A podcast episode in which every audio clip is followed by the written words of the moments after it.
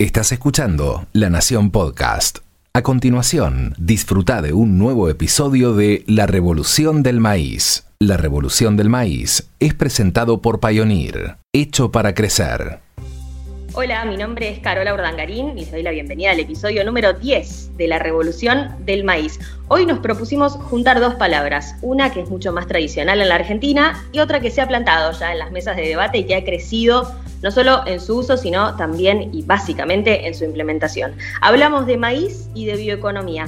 Y para unirlas, nadie mejor que Fernando Vilela, que es profesor titular y director del programa de bioeconomía de la Facultad de Agronomía de la UBA. Fernando, ¿Cómo definimos la bioeconomía y qué la une con el maíz?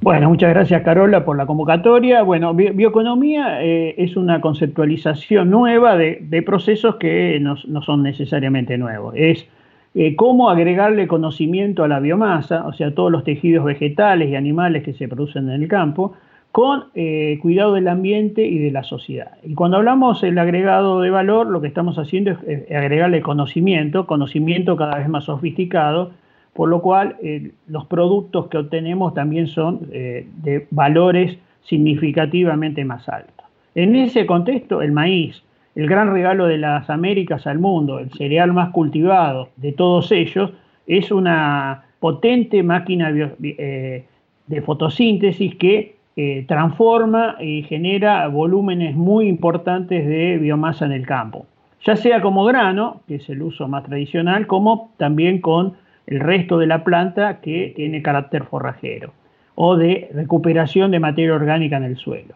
Y entonces cuando hablamos del maíz hablamos de una de las estrellas de la bioeconomía, porque la potencialidad de transformación que tiene el maíz es gigantesca.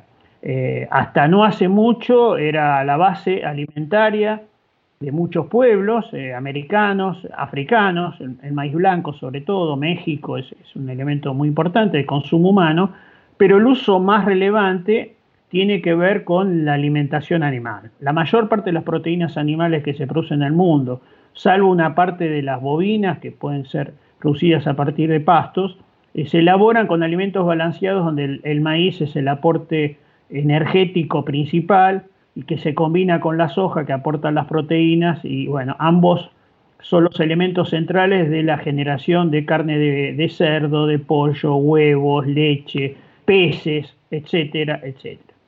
Excelente. Hablabas de dos palabras que me quedaron girando.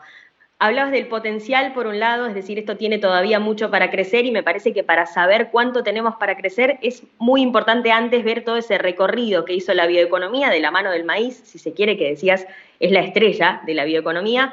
Contanos un poco cómo en los últimos años esto fue avanzando, digo, cómo era la transformación del maíz hace 10 años, cómo era hace 5 años y dónde estamos parados hoy. Hace 10 años básicamente Argentina era un exportador de grano, aún sigue siéndolo, dos terceras partes de, las cosechas récord de los últimos años sale como grano de, la Argentina y eso me parece que es algo que, debemos reflexionar de cómo transformarlo.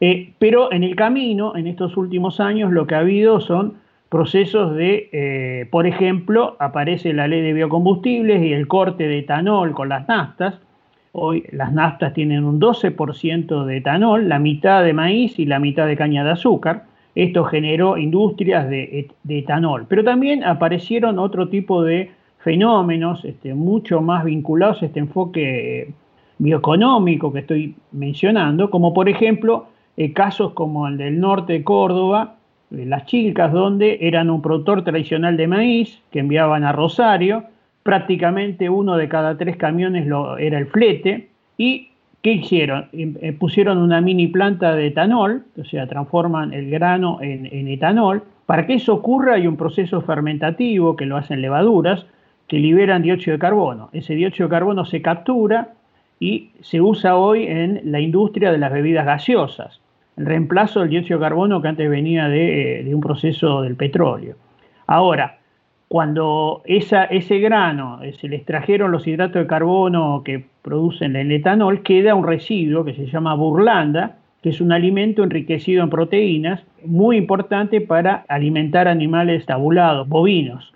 Estos vacunos, entonces, eh, junto con cerdos que también producen el mismo establecimiento, a partir de granos de maíz y de granos de soja local, estamos hablando del norte de Córdoba, que se transforman en carne de cerdo. Entonces, los estiércoles, tanto de los vacunos como los del cerdo, van a una cámara de digestión que genera biogás. Ese biogás eh, da la energía que necesita la planta de etanol que mencionábamos, pero además vende energía eléctrica al sistema interconectado nacional. Y lo que queda después de, la elaboración de, de, este proceso fermentativo en la cámara de biogás es un residuo orgánico que se usa como fertilizante. Entonces, antes solo salía grano de maíz del establecimiento. Hoy los productos que están saliendo son etanol, dióxido de carbono, eh, carne vacuna, carne de cerdo, biogás que se transforma en electricidad y en valor calórico y en abono orgánico. Este, esta economía circular en donde cada producto forma parte de un proceso más complejo posterior requiere de múltiples saberes eh, de gente que pudo diseñar cada uno de estos pasos industriales que mencioné, mucha más cantidad de gente que antes se quedaba en la puerta del maíz, en la puerta de la tranquera y ya no había más agregación de valor. O sea, hoy los que se ocupan de la ganadería vacuna, de la planta de, de etanol, del cerdo, del biogás, etcétera, son mucho más personas y más calificadas. Con lo cual, este circuito que estoy comentando es un circuito que podría multiplicarse en todos los territorios, hay varios ejemplos de esto, pero podría multiplicarse mucho más si algunas normativas se pudieran eh, generar y, potenciar, ¿no? lo que yo llamo la vaca viva.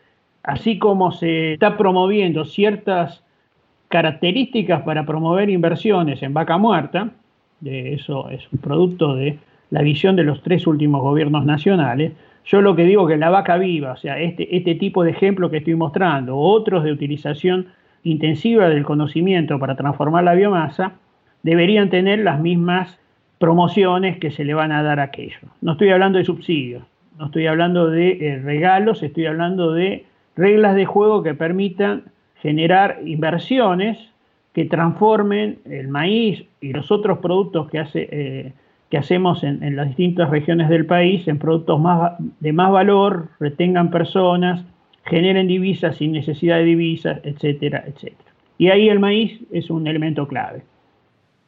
Decíamos recién, mencionábamos como los roles, ¿no? ¿Qué, ocupa, qué espacio ocupa el privado y qué rol ocupa el, el sector público teniendo que poner o facilitando esas reglas del juego? ¿Qué le toca a cada uno? Digo, ¿qué tendría que hacer el Estado hoy, que no es el mismo que hace 10 años con otro tipo de transformación del maíz que había en la Argentina, qué le toca hoy al Estado y qué tienen que dar de sí los privados. También hablemos de cuán viable es promover un sistema de bioeconomía en los campos argentinos para que los productores puedan dimensionar que quizás a veces se habla como de ultrainversiones, quizás no tiene que ver específicamente con eso, sino con una mirada eh, que vaya un poco más allá del contexto de la actualidad y de la producción que hacemos hoy.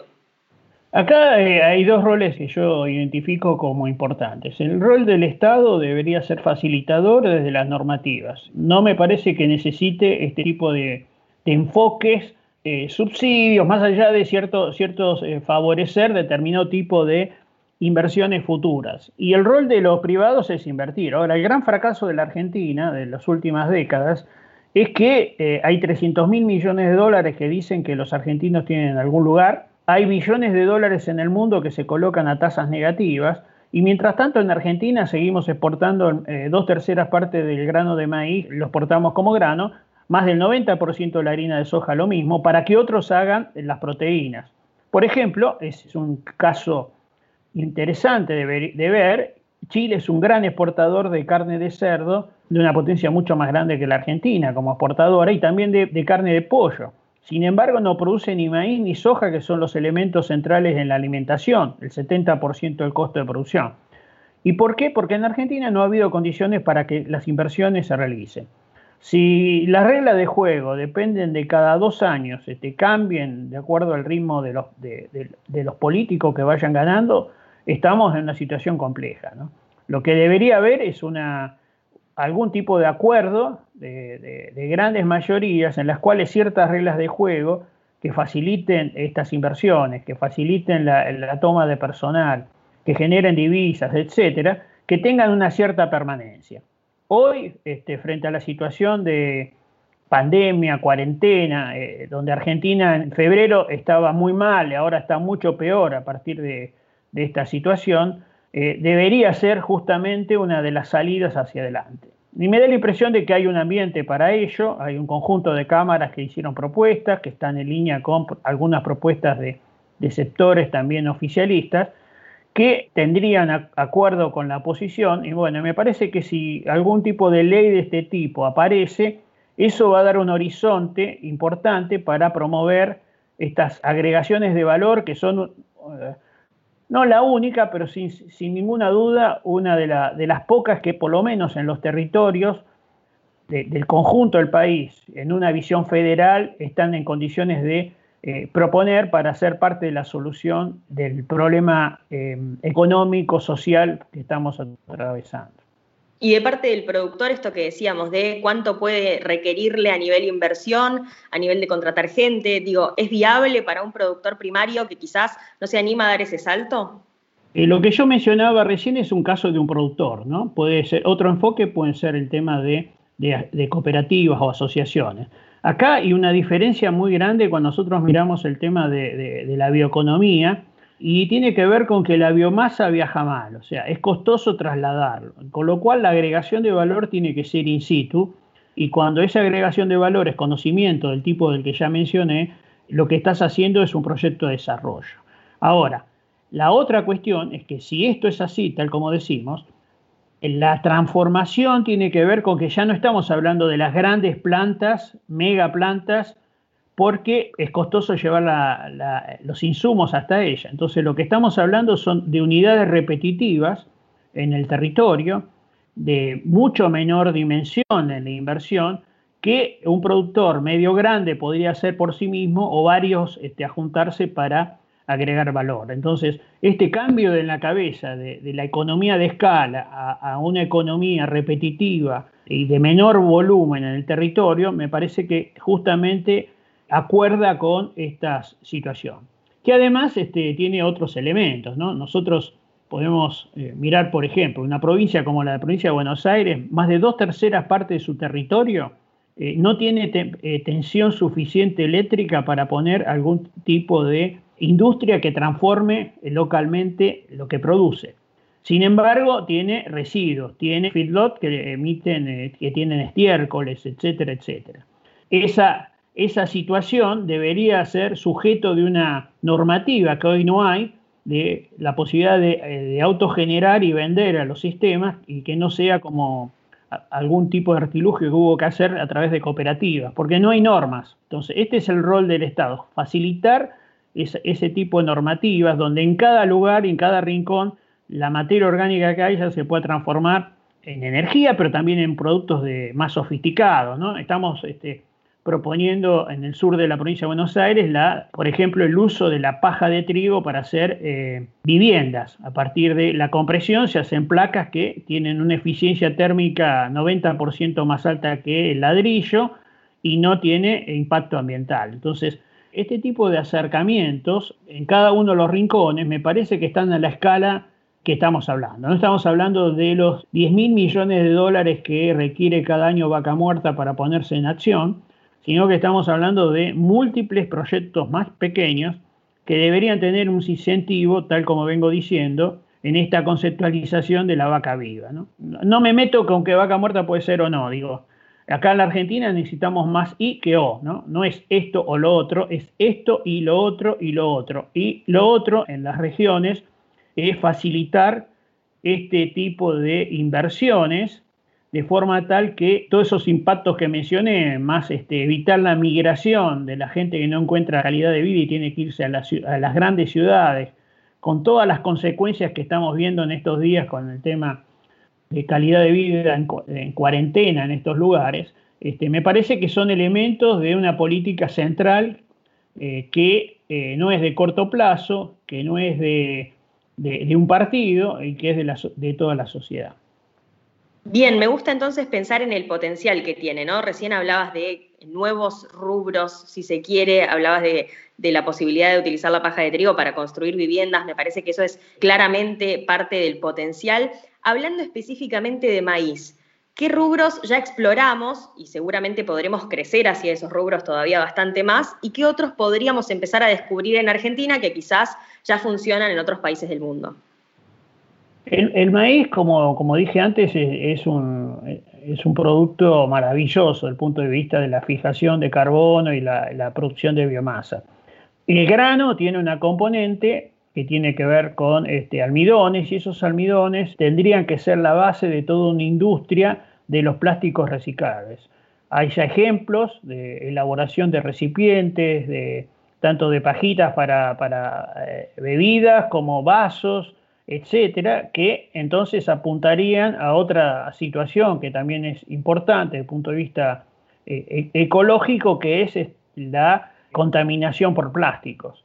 Una parte importante estos plásticos podrían ser reemplazados por eh, productos obtenidos a partir de los almidones de el maíz, por ejemplo. eso mismo que estoy hablando para, para, vasos, pajitas, podría ser también para obtener otro tipo de productos que eh, a partir de lo que se llama la química verde, o sea, la, transformación de moléculas eh, naturales en productos que reemplacen los que provienen hoy por, de toda la industria del petróleo, de la petroquímica, por ejemplo, es, un tema eh, importante y ahí el maíz este, nuevamente tiene un rol relevante por esa capacidad de producir en forma tan notable hidratos de carbono, sustento de toda esta química que estamos mencionando si tuviésemos que ponernos a trabajar, si dijésemos hoy, bueno, manos a la obra, transformar más el maíz y que llegue mucho más a la vida cotidiana como planteábamos en este episodio, me surgen ahí dos preguntas. Una, ¿qué tenemos que hacer hoy? ¿En qué punto estamos como para arrancar a trabajar en algo que sea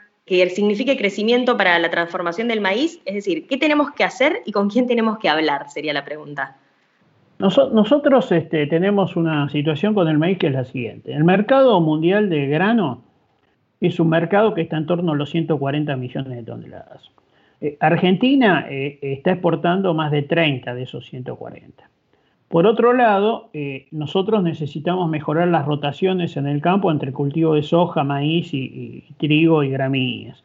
Entonces, desde un lado, habría que favorecer el crecimiento de la producción de maíz en forma importante porque tiene todos estos atributos que dijimos. Pero por el otro lado, ¿Qué hacer con el grano? Cada millón de hectáreas que se reemplace de, maíz por soja y son más o menos el 5% de todo el mercado mundial de granos. Y tenemos nosotros en torno a los 17 millones de hectáreas de soja. Eh, si toda la soja se reemplazara por maíz es más que todo el comercio mundial de granos. Entonces, tenemos que encontrar usos al maíz de forma tal que eh, permita generar una condición en la cual se pueda extender su cultivo. Esos usos en parte tienen que ver con biocombustibles, transformarlo en etanol y transformarlo en productos tal como dije antes. Tenemos que hacer una producción más intensa de, proteínas animales para exportación. El cerdo somos insignificantes y hoy el mercado mundial a partir de, la fiebre porcina africana ha tenido un, crecimiento gigantesco del cual Argentina este, no participa hasta el momento, pero este, cuando uno empieza a acumular, esos números no significan un porcentual muy grande respecto a lo que producimos. Entonces, si hoy uno tuviera que hacer una política estratégica para la Argentina, agro, eh, a mediano y largo plazo, toda mi visión es poner mucho de dinero en investigación de química verde. O sea, poner todos los grupos de investigación de calidad de la Argentina a ver qué otros productos, aparte de estos que he mencionado, se pueden eh, generar a partir de la biomasa de maíz. Entonces, eh, para mí es prioritario es ese punto eh, y que ese punto va a permitir generar señales que finalmente redunden en un crecimiento de la producción a nivel del campo de este grano maravilloso. Entonces tenemos con qué y tenemos con quiénes, sobre todo. Creo que en la Argentina hay recurso altamente calificado para poder avanzar en esta revolución del maíz que sin duda va a venir de la mano de la bioeconomía. Eh, me parece que esa es la reflexión final, ¿no? Sí, efectivamente, tenemos agricultores, el de los más eficientes del mundo, este, eso sin ninguna duda. Cuando nosotros miramos ¿Qué está pasando, por ejemplo, en el conjunto de los países de la OCDE en términos de agricultura? Este, la media es que están subsidiando un 15% su producción. Y cuando miramos la Argentina es el único país que tiene menos 15%, menos 20%. O sea que la diferencia entre Argentina y el resto es de 30 a 35%. Sin embargo, Argentina sigue creciendo en su producción. Y esto es por la gran eficiencia que tienen nuestros productores, nuestro sistema técnico, eh, la siembra directa, muchos de, los formatos que, Argentina ha ido diseñando eh, son muy eficientes. El sistema científico tecnológico argentino es bueno, es el único latinoamericano que tiene varios premios Nobel en temas de biología y entonces me parece que lo que haría falta justamente es una orientación desde la estrategia eh, de política científica de orientar eh, recursos a estas cosas que generan impactos reales sobre eh, el sistema económico y sobre la vida de los argentinos. O sea, yo pondría los mejores grupos con, con el dinero que haga falta a eh, seguir desarrollando productos en base de maíz, también de otras biomasas, pero en maíz centralmente. Gracias, Fernando. Fernando Vilela, profesor titular y director del programa de bioeconomía de la Facultad de Agronomía de la UBA, pasó por la revolución del maíz. Hecho de tierra y de sol, de agua y trabajo, hecho de sacrificio y esfuerzo, de hora de pies en el barro, hecho de siete lunes a la semana, hecho de noches y de mañanas, hecho de tiempo invertido y palabra empeñada. Así es el campo y así somos nosotros. Pioneer, hecho para crecer.